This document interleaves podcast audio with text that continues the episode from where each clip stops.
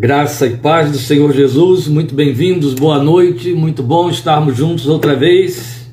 Nosso reencontro para esta caminhada devocional, uma leitura mais profunda de Efésios, e aqui já trabalhando hoje com a última parte daquela mensagem que começou no versículo 3 do capítulo 1 de Efésios, hoje estamos na parte 11, versículos 3 a 14, hoje no versículo 14, fechando toda a sorte das bênçãos espirituais nos lugares celestiais em Cristo Jesus.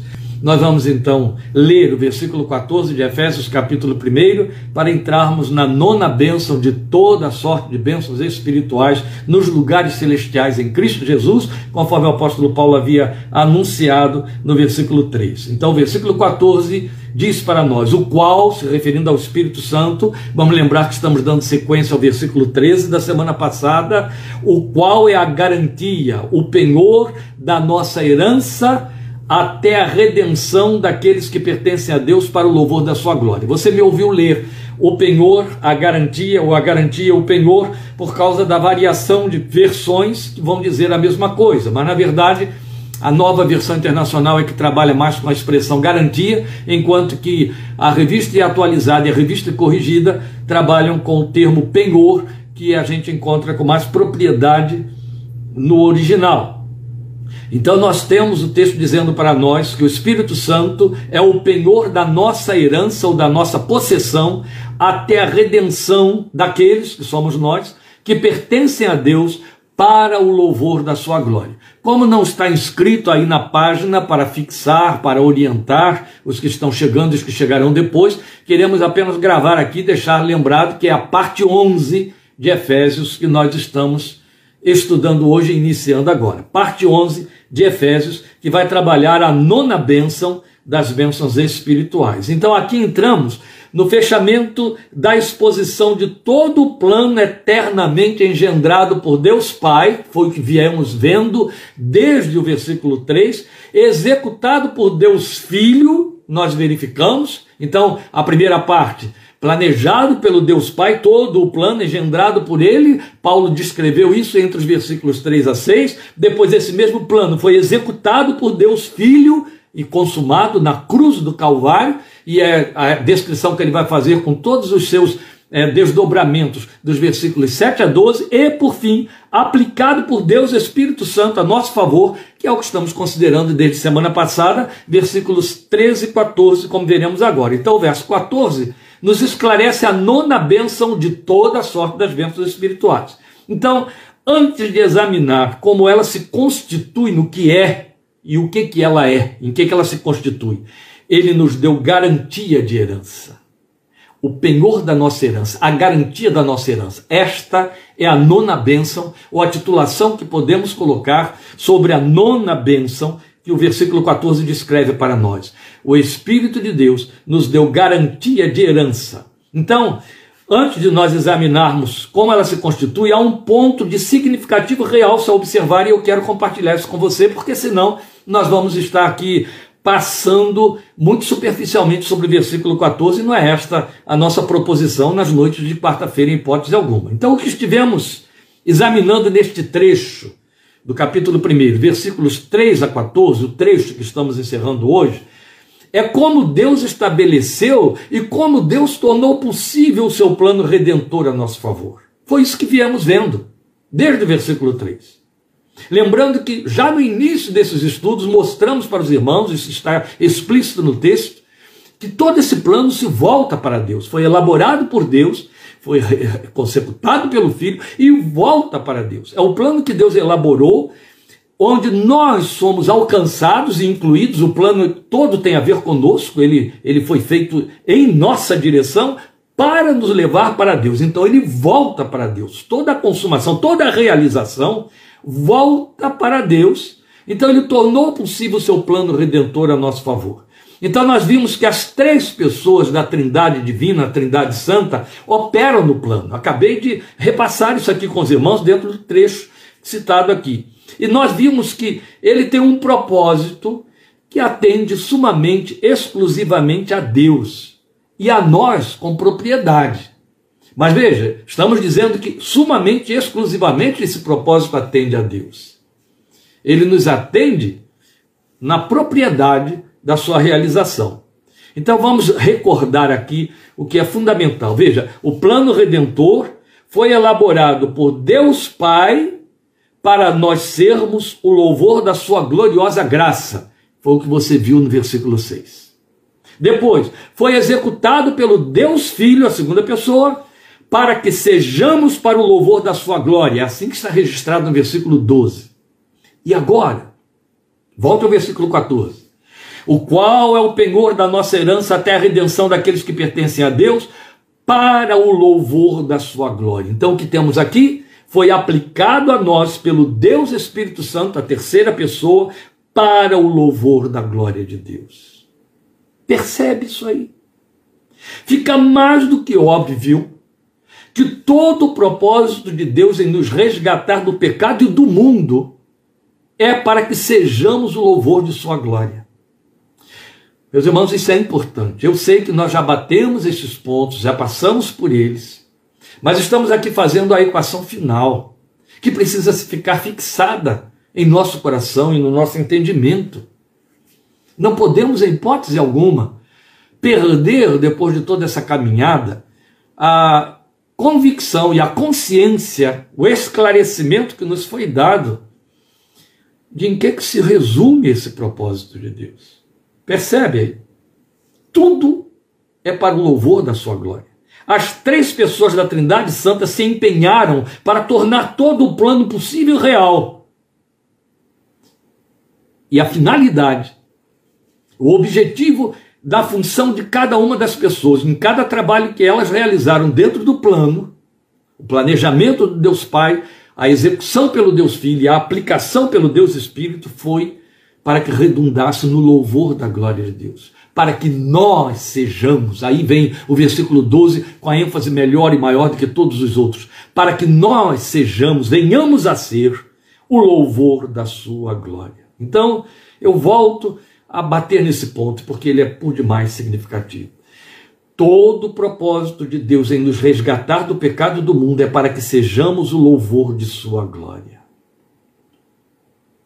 Por conta daqueles que talvez não tenham passado pelos estudos anteriores, ou, quem sabe, ficado um pouco desatentos, eu quero só reforçar que não se trata de sermos um bando de pessoas que cantam e isso se constituiria no louvor da Sua glória. Deus não teria todo esse trabalho para ouvir um bando de gente cantar. Sermos o louvor da sua glória não é o que nós fazemos quanto a cantar e entoar louvores e canções que louvam. Não. A vida se constituir no louvor da sua glória. Então, isso nos posiciona. Este plano nos direciona nos compromete, estamos comprometidos no plano da redenção para muito além de vivermos em função da esperança de uma vida no céu de Deus. Porque na verdade começa dentro de nossa história atual no mundo. Pense nisso. Entende? Não se trata de todo um plano para que no fim eu venha obter o céu. Esta é a promessa que está absolutamente consolidada. Mas nós não podemos nos apoiarmos na revelação, na esperança e no propósito, entendendo que todo o plano de Deus é para que no fim de tudo nós estejamos no céu e lá as coisas aconteçam. Não. Lá é a consumação final. Lá é quando tomaremos posse da nossa redenção. Exatamente o que diz o versículo 14. Mas para sermos o louvor da glória de Deus, sermos salvos para o louvor da glória de Deus, é algo que se manifesta aqui, a partir do momento em que esta salvação entra na sua história pessoal e real, no seu curso da vida. Então eu volto a dizer quanto isto nos compromete, posiciona, direciona na vida. A gente encontra pessoas vazias, a grande maioria delas. Alguns estão acomodados ao vazio porque o sufocaram de coisas substitutivas que pensam que vão dar conta. Mas a grande maioria das pessoas vivem um vazio existencial, procuram suprir com divertimento, com álcool, com drogas, com sexo, com tantas outras coisas que vão levando-as a tentarem suprir a sua carência de gratificação, Porque, na verdade, a falta de paz há um vazio do tamanho de Deus, ele não está lá. E aí o desespero para tentar nas coisas visíveis, tocáveis, tangíveis e ter, ter, ter, ter e ficarem sufocados debaixo de todas estas coisas e não perceberem, não se darem conta. É claro que estamos falando de quem não tem o Espírito de Deus, em quem ele não habita. Não se pode admitir isso na vida de um cristão porque tem algo errado aí se estiver acontecendo. Bem, essas pessoas, via de regra, acabam num dado momento, às vezes no fim da vida, e às vezes o fim vem mais cedo do que fim, né, do que no final, levantando uma questão que você vai perceber, colocada pela literatura, pela filosofia, pelas artes cênicas, do tipo: por que eu vivo? Por que eu nasci? Para que eu vivo? O que eu estou fazendo aqui? Para onde a vida está me levando? Apesar de tentar é, é, é, se compensar e empurrar com a barriga os comprometimentos, dizendo deixa a vida me levar, a vida leva eu. Mas na verdade, no fundo, estão levantando uma questão pertinente. Para onde a vida está me levando? Afinal, é ela que está me levando, não é? Por que nasci? Para que nasci? Quem fez nascer? E por aí vai. São perguntas que têm lógica. Elas precisam de uma resposta que elas não têm. Nós temos. Glória a Deus, eu e você temos. Fomos alcançados para sermos o louvor da Sua glória no que vivemos, no que fazemos e como vivemos. Como é triste quando o crente que tem toda esta verdade na sua mão está perdido no meio dela vivendo em função de sua família, de seus filhos, de seus bens, de ganhar, de conquistar, ter um lugar ao sol e depois poder chegar num culto de oração e dizer: Deus me abençoou porque troquei de carro, porque aumentei do emprego, porque eu tive. Ou seja, a contemporização e a contabilização das bênçãos visíveis e temporais, que na verdade, por mais bênçãos que possam ser, inclusive dentro de determinados esquemas confessionais, são bênçãos. São as únicas que contam fui curado, escapei da morte. São bênçãos, as únicas que contam. Mas todas elas constituem aquilo que não enquadra, hipótese alguma, em Efésios capítulo 1, versículo 3. Elas se constituem ter. E todas as bênçãos espirituais nos lugares celestiais em Cristo Jesus ocorrem para que sejamos, para que sejamos, para que sejamos. Foi isso que você aprendeu nesta caminhada. Por isso, meu amado, minha amada. Eu não podia fazer o encerramento do versículo 14 sem fazer esse repasse, para que você entenda que só o crente em Cristo Jesus, aquele em cujo coração o Espírito Santo habita, aquele cujo primeira, cuja primeira aspiração é o reino, é o Senhor da sua vida, para quem ele vive, de acordo com Romanos 14, 7, é para quem ele vive, ele se deu conta disso, ele tem uma resposta. Nós temos uma resposta vivemos para, o louvor da Sua glória. Temos um projeto de existência acontecendo. A história corre para nós não de forma circular, de forma linear. Ela vai ter uma paralisação neste tempo, ela tem um fim histórico com a vinda do Filho de Deus. Nós temos um futuro, nós temos um alvo e um futuro que está em pleno desenvolvimento. Nós estamos dentro dele, ele está acontecendo. E Deus está realizando. Louvado seja seu santo nome. O Espírito de Deus que nos foi dado e foi posto dentro de nós está operando para que, de fato, nós cheguemos a ser o louvor da Sua glória no que vivemos e no que fazemos. Voltando então agora ao verso 14, a nona benção. Nós temos um reforço do argumento que já foi examinado lá no versículo 13 da semana passada, onde o Espírito da promessa nos selou, que foi o que nós vimos. Então já vimos o bendito significado de termos sido selados pelo Espírito Santo. Agora, segundo o versículo 14, a função do Espírito está intensificada no fato de que, além do selo, ele é o penhor da herança que receberemos. Ele é a garantia da herança que nos foi prometida, o espírito da promessa. Ou como isso aqui é bonito. Nós temos um curto tempo e nós não precisamos falar muito tempo para frisar a glória desta revelação. É o que eu, que eu quero trans, é, transmitir para você, compartilhar com você e que você leve no seu coração esta noite, do seu sono e da sua oração de gratidão. Veja, a palavra grega empregada aqui no texto original, conforme Paulo escreveu, é arabon. Arabon significa penhor. E penhor significa exatamente o que nós entendemos: garantia. Penhor é uma entrada, é um sinal, uma garantia ou promissória que nos dá acesso ao que estamos pleiteando. Continua sendo uma linguagem comercial de que Paulo está se servindo. É muito bonito. Você viu ele fazendo isso também lá em Filipenses, lembram? O que ele está dizendo é: o Espírito Santo é o sinal que Deus nos dá, é a promissória que Deus nos dá, é a entrada. Essa palavra é mais própria, não é? É mais do nosso cotidiano. É a entrada, é um sinal, uma entrada, a garantia promissória que nos dá acesso ao que estamos pleiteando. Ou seja, você adquiriu uma, um bem e este bem está em trânsito, você fez a compra, este bem tem um prazo para lhe ser entregue, e você dá um sinal. Aí, no caso, eu estou invertendo, porque eu estou falando de quem compra. Então, vamos falar de quem vende. Você vende e recebe um sinal que é a garantia de que a pessoa vai fazer o pagamento restante daquilo que você já concedeu a ela. E aí, o sinal lhe diz que você vai receber o todo. E você vai poder entregar a mercadoria quando esse restante desse pagamento lhe vier. O Espírito Santo é este sinal de Deus colocado dentro de nós. Essa garantia de Deus é o penhor, é o arabom de que Paulo fala para nós. Agora, como funciona ele ser penhor, sinal ou garantia? Como é que isso acontece em termos práticos dentro da nossa espiritualidade?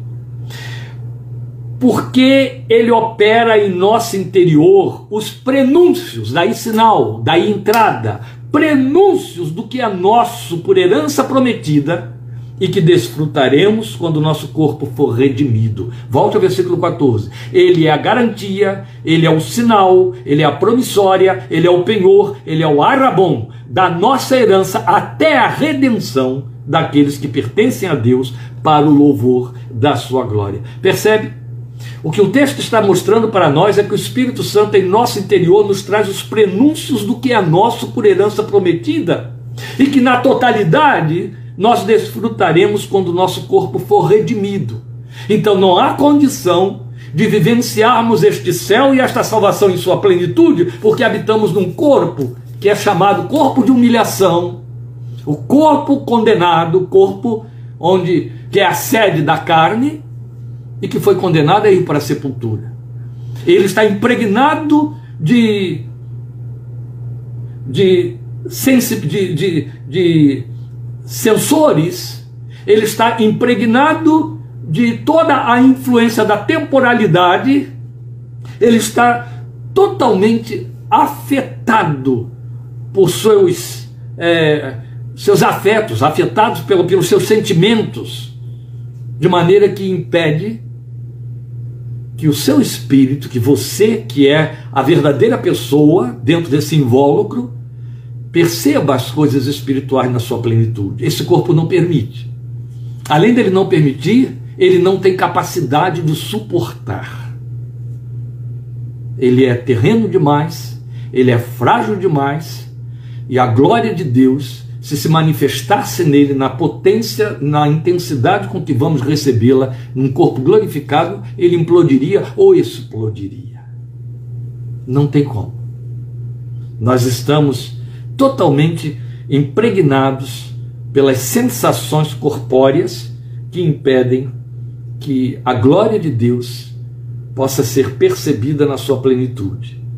Então, o Espírito de Deus habitando dentro de nós nos dá um sinal nos dá uma, uma palha daquilo que nós vamos receber na sua plenitude quando o nosso corpo for redimido, quando tivermos recebido o corpo glorificado, o corpo da ressurreição, porque ainda aguardamos a redenção do nosso corpo, tal como Paulo descreveu com detalhes em Romanos 8:23. Eu vou ler Romanos 8:23, mas eu volto a este ponto para que você possa fixar bem o seu significado. Em Romanos 8:23 Paulo diz: "E não só isso, mas nós mesmos que temos os primeiros frutos do espírito, gememos interiormente interiormente, esperando ansiosamente nossa adoção como filhos, a redenção do nosso corpo.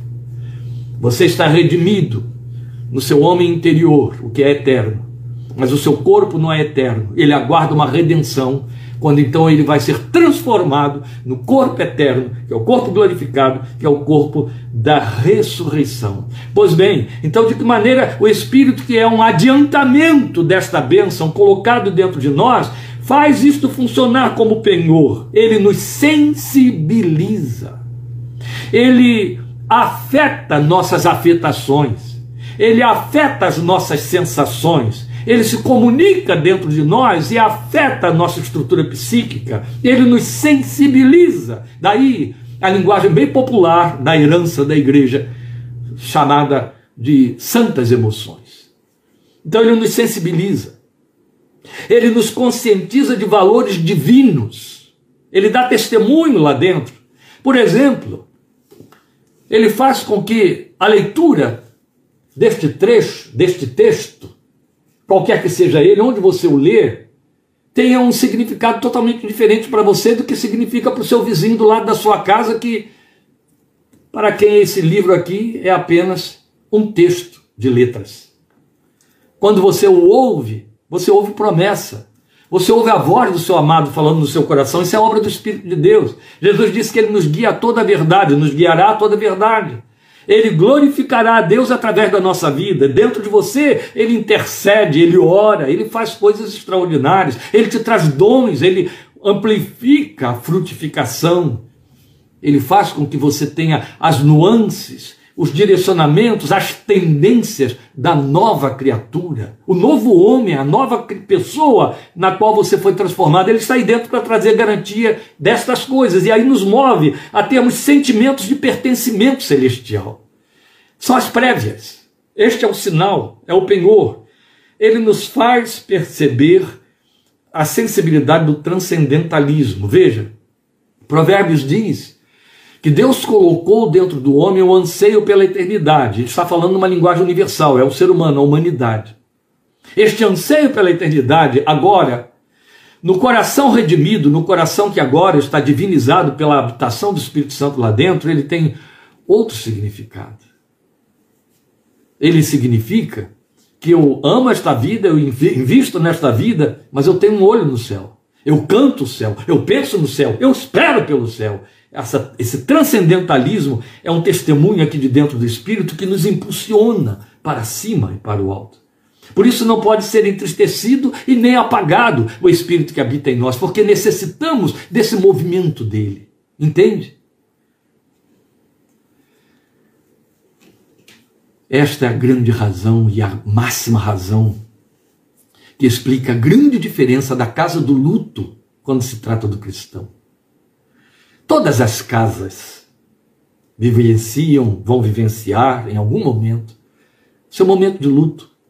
Você vai despedir alguém ou vai se despedir de alguém. O luto chega porque morreremos. Mas a diferença é muito grande. É quase que intransponível entre a casa do luto cristão e a casa do luto pagão. Na casa do luto cristão há a saudade, há o choro, há a despedida. Mas há um até breve. É totalmente diferente. Há a certeza de que o corpo morto é só um invólucro que não te convence de que houve uma morte. Há um testemunho do Espírito dentro de você que faz com que a, a, a, a, consciência, ou melhor, a visão da realidade da morte ela dure apenas aquele momento. A saudade é como se você estivesse o tempo todo pensando em quem partiu, que está lá do outro lado. Não há perda, não há sentimento de perda. É totalmente diferente. É totalmente diferente. Por maiores que sejam as, e por mais eh, eh, convincentes sejam ah, os espectros filosóficos de religiões que fiquem falando sobre vida, além deste mundo? Nenhum deles, nem mesmo dentro das seitas e facções cristãs, podem se comparar com a realidade da magna esperança da fé cristã verdadeira em Cristo Jesus, aquela que emerge da palavra de Deus, porque há uma concorrência do Espírito Santo que habita dentro de você. Há um testemunho lá dentro intenso, maior do que as suas dificuldades, limites e dúvidas e fraquezas. Ele é o sinal de Deus. Ele é a prévia de Deus. Ele é a promissória de Deus dizendo: sabe essa alegria que você está aí dentro, sentindo aí dentro? Sabe, essa certeza que você sente sabe, esse desejo que você tem de conhecer, de ouvir, de aprender, sabe, essa, esses, essas sensações que mexem com você quando você ora, quando você lê esta palavra, quando você ouve esta palavra, como ela fala com você, como ela te convence, como ela mostra que há uma voz divina para além da voz humana, ultrapassando seu entendimento, atingindo seus sentimentos mais profundos. Isto é só um pequeno sinal do que eu tenho para você. Ele está aí dentro, dizendo para você: há mais, há muito mais, há muito mais. Ainda, falo isso com muito pesar, de forma solene, com reverência, mas não posso deixar de falar. Ainda, e acho que cada dia vai estar mais assim. Convivemos com crentes, homens e mulheres honestos, fiéis, verdadeiros, que de fato nasceram de novo, mas que ainda vivem uma experiência espiritual superficializada, no sentido de que não se permitem tocar profundamente pelo Espírito de Deus. Tem medo de sensações, especialmente porque contemplam histerias em alguns cultos, onde pessoas têm a pretensão de dizer que aquilo é um mover do Espírito. Então eles não querem nada com aquilo, com toda razão. Mas eu estou falando de ecos profundos aquela capacidade que o coração recebe pelo Espírito de Deus de perceber a voz que fala mais profundamente, que vem do alto. Aquela sensação que se que acaba transbordando através de emoções. Infelizmente, ainda há muitos que não deram esses mergulhos mais profundos na vida com Deus. Mas os que mergulharam fundo os que conseguem entrar na presença do Senhor quando oram, quando ouvem a palavra, quando leem, e transferem isso na forma de adoração, de louvor, de monossílabos, ou ficam em silêncio, às vezes choram, outras vezes se alegram. A verdade é que esses que se permitem tocar pelo Espírito de Deus entendem com mais facilidade esta linguagem do Espírito Santo penhor como uma prévia, como um sinal, entende? Quando você sente um mover do Espírito de Deus dentro de você, um momento de arrebatamento, que a gente chama de um avivamento pessoal, a sensação de que o céu desceu. Esta é a sensação, é que está ordem. E a gente não quer saber de que a vida continua no dia seguinte. Isso é muito comum, por exemplo, quando a gente participa de acampamentos espirituais, onde todos estão ali com o mesmo objetivo, separados com exclusividade para Deus e a sua palavra, em que o Espírito de Deus, então, fala abundantemente aos corações, manifestam-se tantas coisas benéficas, boas, tantas coisas abençoadas na vida dos crentes. Toda essa, todas essas mazelas dos temperamentos carnais, da nossa têmpera, desaparecem Aí quando o acampamento acaba, a gente fica com a sensação de que vai dar para viver com esses aqui eternamente, que a vontade é que o acampamento não acabe, eu quero continuar. Por quê? Porque você entrou num ambiente dominado pelo Espírito de Deus, num espaço dominado. Você estava vivendo em algum momento, Salmo 133, entende? Ah, quão bom e quão suave é que os irmãos vivam em união. Falamos disso domingo. Esta é a razão porque é difícil entender quando que o crente pode dispensar a comunhão, não é? Porque nesse momento você tem essas prévias. Esse testemunho do Espírito lá dentro muda tudo.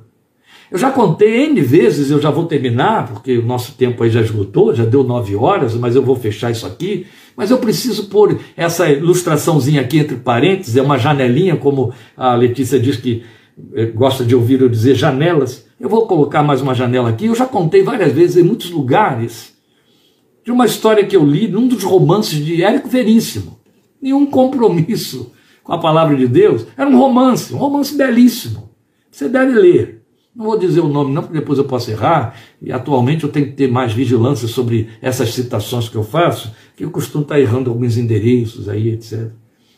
E vai piorar, né, gente? Semana que vem, 67, vai piorar. Mas é bom, deixa assim. Pois bem, a história que eu conto é a história de um homem que era um poeta e se apaixonou por uma moça. E ela, outro tanto, correspondeu a essa paixão, se apaixonou por ele. Mas ela, pessoalmente, não era dada a leitura, não gostava de livro, lia muito pouco, não lia nada. E gostava dele, o amava, mas não, não tinha afinidade alguma com ler poesia. Poesia mesmo que ela não queria ler, palavras rimadas, aquelas coisas assim, ela não gostava disso, não queria saber disso. Mas era apaixonada por ele, e ele era poeta, ela nunca lia nada do que ele escrevia. Só que ele teve de fazer uma viagem para a qual é, se preparou e ficaria distante e longe por muito tempo. Esse muito tempo era minimamente dois anos. E aí bateu uma dor tremenda dentro dela. Ela disse: Como é que eu vou aguentar essa saudade dois anos esperando por você? Ele disse para ela: Eu vou deixar minhas poesias com você. E você lê as minhas poesias. A cada vez que você ler a minha poesia, entenda: a musa é você. A razão daquela poesia é você. A mensagem é para você. Sou eu falando com você. E você vai me ouvir e vai estar comigo através das minhas poesias. E ele foi embora e deixou as poesias com ela. É evidente. Quando o primeiro toque de saudade bateu, acho que já no dia seguinte, ela já correu para uma poesia qualquer e foi ler. E quando ela leu, duas coisas ela percebeu. Primeiro, ela lembrou do que ele disse: Você é a musa. A segunda coisa é que ela se sentiu a musa. Ela começou a se ver dentro da mensagem que ele mandava para ela. E agora ela lia com avidez, ela queria ler cada vez mais para poder abafar a saudade, suprir a saudade e também para conhecer essa paixão que ele tinha por ela, que as poesias falavam e traduziam muito bem para ela. E ela começou a amar poesia, como nunca pensou que seria possível na sua vida. O amado de nossas almas escreveu as suas poesias para mim e para você e a verteu na forma do Espírito que ele colocou como garantia dentro de você. Para dizer, ouça-o aí dentro. Ele vai testificar para você do amor que eu tenho por você. Então, quando você lê esta palavra, ele dá esse testemunho. Aí você entende, é para mim. Ela cria vida, ela te fala, a presença dele te enche de prazer. Ele é a prévia de Deus. O Espírito de Deus habitando dentro de você está te dizendo: o céu é mais muito mais, muito além. Hoje, nos dias de hoje, arabon, essa palavra que foi traduzida por penhor, no grego atual, significa aliança de noivado. E esta aplicação é de igual forma pertinente no seu significado. Porque, como igreja, nós somos a noiva do cordeiro. Então, estamos prometidos para as bodas. A aliança de noivado foi colocado no nosso espírito, o espírito de Deus, ele está aí dentro, entende? Então, até que esse dia aconteça, o Espírito Santo de Deus será a nossa garantia de que, como propriedade devidamente adquirida pelo sangue de Cristo para Deus Pai, nós chegaremos a Ele e seremos entregues para a absoluta e eterna posse de nosso proprietário e Senhor. E aí eu encerro lhe dizendo o significado duplo disto aqui, que é simplesmente maravilhoso. O Espírito de Deus dentro de mim e de você é a garantia para você do que você, do que te espera no céu. Mas o Espírito Santo foi colocado dentro de você para que Deus, Pai que te ama, se garanta a si mesmo de que ele vai ter você, porque o Espírito Santo não vai desistir de você e não vai chegar lá de mãos vazias. Aleluia. Por isso ele é o Penhor. Glória seja o seu santo nome, hoje para sempre. Aleluia, aleluia. Quarta-feira espero você, oito e meia. Temos riquezas profundas em Efésios 1, de 15 a 19. Eu estou ansiando chegar lá. Chegaremos lá em nome de Jesus, parte 12. Quarta-feira que vem, oito e meia. Obrigado por sua companhia, por sua atenção. Compartilhe esses estudos. Fale para crentes profundos ou fracos, profundos ou rasos, fortes ou fracos, que comece a estudar Efésios. Amém? Comece a caminhar aí, parte 1, parte 2, ainda está no início, ainda estamos na parte 11. dá para acompanhar, mas para se enriquecerem, para crescerem pela graça de Deus. Deus te abençoe. Até domingo, 17h30, palavra curta, porque estaremos ministrando na Santa Ceia aqui, com os irmãos, irmãos amados que virão para a comunhão do Salmo 133, né? Quão bom e quão suave é que os irmãos estejam em união. E na quarta-feira, 20 e 30, com Efésios, parte 12. Deus te abençoe. Obrigado que Ele te dê uma noite cheia da sua graça, de alegria e gratidão por sua presença. Deus te abençoe. Amém.